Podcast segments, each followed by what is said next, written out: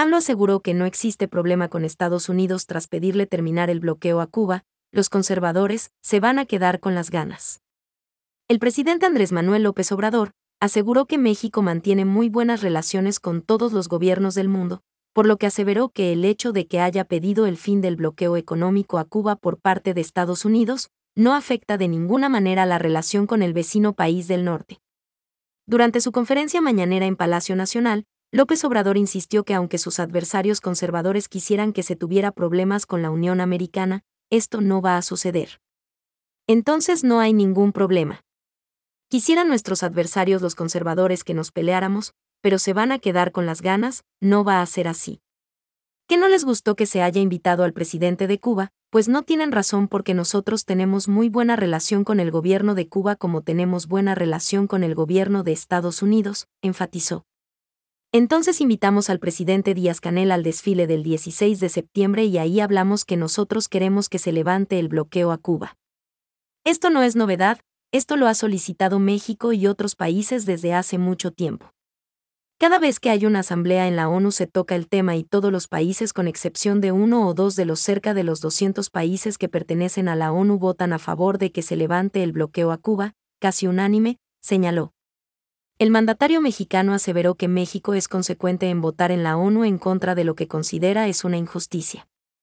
Nosotros somos consecuentes, no se trata nada más de decirlo una vez, cumplir con el expediente y ya, se trata de que pues no se permita lo que consideramos es una injusticia, porque ningún pueblo tiene derecho a bloquear o a someter a otro pueblo, ninguna nación puede someter a otro país, aseguró. López Obrador mostró una gráfica de las votaciones en la ONU del pasado mes de junio, en donde 184 países se pronunciaron en contra del bloqueo a Cuba, dos a favor y tres abstenciones. Son relaciones de respeto y se va a mantener esa política, México es sinónimo de amistad, no vamos nosotros a confrontarnos a ningún gobierno. Ahora con la independencia hemos recibido felicitaciones de todos los gobiernos, dijo. Siempre queriendo confrontarnos. El conservadurismo así es, son muy perversos pero nosotros nos ajustamos a los principios de política exterior que establece nuestra Constitución y no se debe olvidar que México es un país soberano e independiente. Si antes se ninguneaba al gobierno de México desde el extranjero, eso es otra cosa, eso es historia. Ahora hay una nueva situación, una nueva realidad y a México se le respeta en todo el mundo, como nosotros respetamos también a todos los países. Aplicamos la máxima de que entre las personas como entre las naciones, el respeto al derecho ajeno es la paz, enfatizó. Al ser cuestionado si podría haber un cambio con el presidente Biden respecto a Cuba, López Obrador destacó la importancia de la integración de toda América. Tenemos que buscar la unidad de todos los pueblos de América, no se puede seguir sosteniendo que América para los americanos, pensando que América es Estados Unidos. América es para todas y todos los americanos. Reiteró que ya se debe hacer a un lado esa política y sus siglos de hegemonía, de dominación hacia los pueblos de América Latina y el Caribe. No puede una nación intervenir en las decisiones de otros pueblos, tiene que haber respeto, garantizarse el principio de la no intervención y autodeterminación de los pueblos.